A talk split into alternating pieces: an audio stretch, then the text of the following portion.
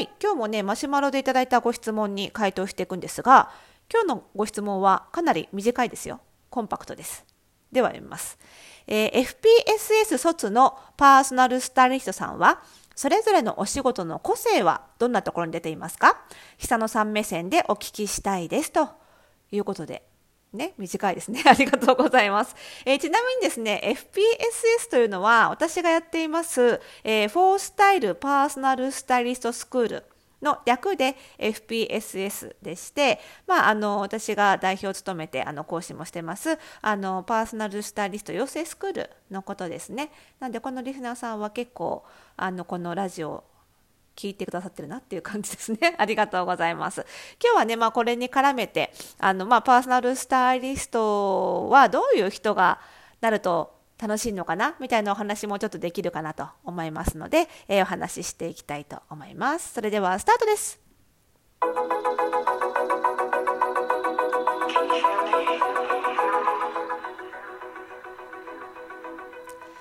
はい、ということで始まりましたおしゃれの呪いを解くラジオ。本日で382回目の配信でございます。この番組ではあなたに巻きつくファッションへの思い込みイコールおしゃれの呪いをバッサバサと解いていきます。服装心理学をベースにおしゃれをもっと楽しみ、自分を変えるコツをお届けしています。お相手はパーソナルスタイリストで公認心理師の久野里沙です。今日もよろしくお願いいたします。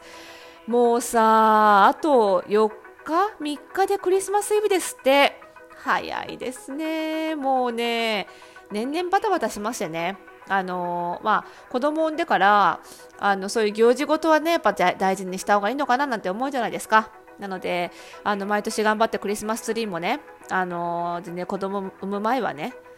何も行事どころか土曜も日曜も昼も夜も関係なく仕事しかしてなかった人間がですよ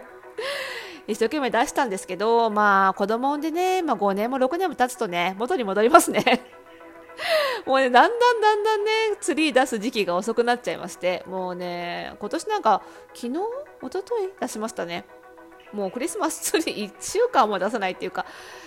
ちゃんとクリスマス終わったら片付けるんだろうなっていう 一末の割れながら一末の不安がよぎりますけどね。まあそんなもんですよね。子供だからってそうそうね。人間変わんないですよって。ね。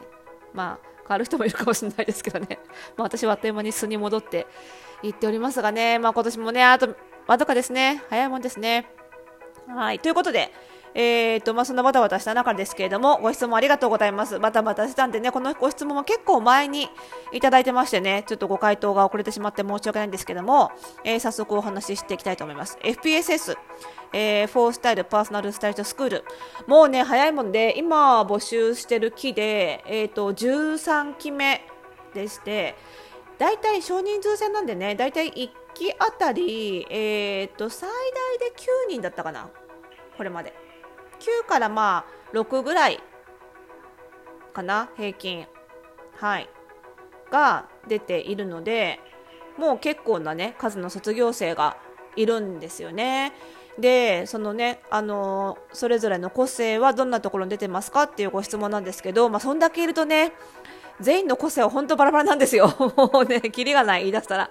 で、バラバラだし、やっぱり私自身も、あのそれぞれの違う個性を引き出してビジネス化してあげたいって思ってるのでよりこうスクールで養成する中でより個性をバラバラに育ててるっていう感じなんですよね。だからもう全然こう違う方向にみんな向いていくんですよね。だからこれもねまた言い出したらねちょっとキリがないっていうのはそういうところにもあるんですけどね、まあ、個性をさほらバラバラに引き出しておかないと全くみんな同じようなやり方同じ稼ぎ方同じビジネスを教えちゃうと卒業生全員ライバルになっちゃうじゃないですか。ねまあ、エリアの違いはありますけどライバルになっちゃうのでねそれじゃあちょっとあんまりスクールに行った意味がないと私は思うのであの卒業生全員がその違うね方向性のビジネスができるようになるべくしていくっていうところもあって卒業生にはねせっかくの縁なのでね仲良くしてほしいじゃないですか。そういうのもあるので、まあ、個性はバラバラに引き出してるので、まあ、それはねちょっと一人一人あの本当にいろいろな個性があるので、まあ、どちらかというと FPSA 卒のあのパーソナルスタイリストの共通点をお話しした方が面白いかなと思って。でちょうどそんなことを考えてたらこの間ねツイートであのある方がねあのあるツイートがね流れてきましてすごく嬉しくてあのこれを読むとねちょっとうちのあの FPSS の卒業生の個性がわかるかななんて思ってちょっと読み上げようかなと思うんですけどね。えーとまあ、あるうちの卒業生のサービスを受けた方がそのご感想をノートに書いてノートってサービスありますよねノートに書いてアップしたでそれをリツイートした上でこんなコメントを添えてねあのリツイートしてくださったお客様がいて読みますね、えー、FPSS 卒のスタイリストさんたちはどんな要望にも寄り添って考えてくださるから最高なんだよな。イメコンでなりたいイメージとか伝えて断られたことあること人こそ受けてみてほしいっていうありがたいじゃないですか。ツイートいただきましてでこの後に電通でねこの方が過去他社のねうちの FPSS 卒じゃなくて他社の、まあ、イメコンいわゆるイメコン診断って言われるような、まあ、似合うものを診断するところにに相談しに行った時にこんな要望言ったけど断られたよっていうのを羅列されてるのでそれもなかなか興味深く拝見したんですけどね。はいで、まあ、ここにすごくうちの卒業生、まあ、うちのスクールの理念でもあるのかと思うんですけどでもどっちかっていうとやっぱり皆さんいろいろスクール比較して選んでこられてるのであのうちの理念で私が教えてそうなったというよりはうちはこういうスクールだよっていうのを、まあ、このラジオだったり、えー、FPSS のウェブサイトブログとかでずっと発信しているので、まあ、それを読んでそれに共鳴してくれる人が生徒さんが集まってくれてるって感じなんですよね。だからうちで教育したっていうよりは、まあ、そういう人がそれに共鳴してくれる人が集まってきてるから結果そうなったっていうところではあるんですけどね。だからありがたいことにそういうその同じ気持ちでいてくれる子が集まってきてくれるからそうなってるっていう感じなんですけどあの、まあ、とにかくどんな予防にも寄り添うっていうところはあってで一言で言うとそれってどういうことなのかなっていうとやっぱりねあのファッションよりも人間が好きなんだと思いますみんな。うちのスタイリストも生徒も。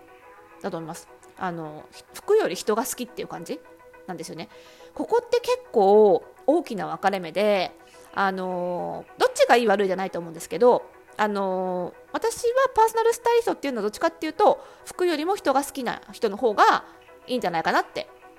思ってるんですねサービスの性質上。でもアパレルの中には人より服が好きって、まあ、あんまり大っぴらに言う人は少ないだろうけどもう何よりも服が好きっていう人がいても全然いいとは思うんですけどあのパーソナルスタイリストっていう仕事的には服そのものよりも人に興味があるというかなんか人が服を着るから服に興味があるっていう感じかな。ニュアンスとしては。ちょっと伝えるのが難しいんですけど。なんかそういうまず何よりも人ありきみたいな人の方が向いてるのかなっていうふうには思ってるんですよね。でこれは私もそのアパレルに勤めていてでこの仕事を始めてでその中で自分で気づいたわけじゃなくって実はその起業していろんなこうメディアに取材をしていただいてあの指摘取材してくださった方にね指摘されて気づいたことでもあったんですよ。あのいろんなメディアで、まあ、私が起業した頃はこういう仕事珍しかったのであの NHK さんとかねいろいろ特集してもらったりとかもしましたしあのファッション誌でファッション関係の取材を受けたりとか、まあ、いろんなメディア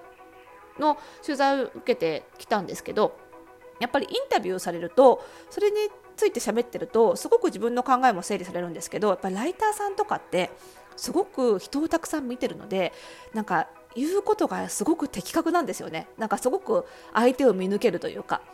それであのすごくよく言われたんですよね。あ久野さんってやっぱり服が好きっていうより人が好きな人なんですねっていうのをすごく何人にも言われてああ確かにそうかもなって。でそういう目線でアパレル業界いろんな人仕事で会うのでね。あこの人は服と人どっちが好きなのかなって勝手にいろいろ見てたら確かに分かれるなと思って。でやっぱり人寄りのアパレル業界の中でも人寄りの仕事をする人はあの人ありきで人が着るから服が好きっていうスタンスの方が向いてるし楽しく仕事できるしお客さんも幸せなんだろうなっていう感じがするんですよね。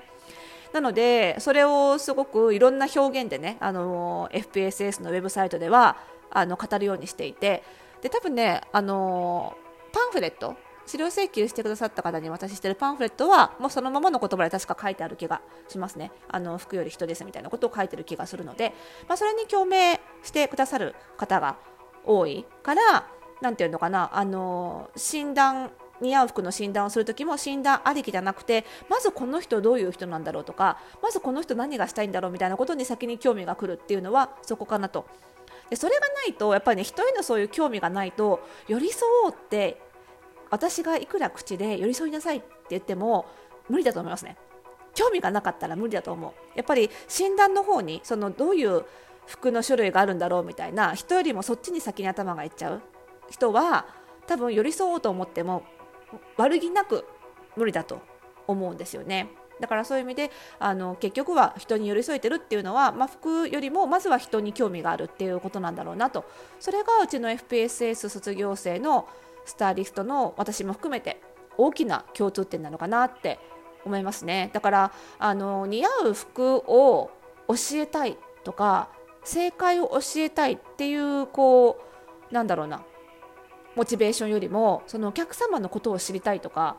お客様のいいところを引き出したいとかお客様何が来たいんだろうみたいな興味の方がやっぱり先に立つそういうスタンスなんですよね。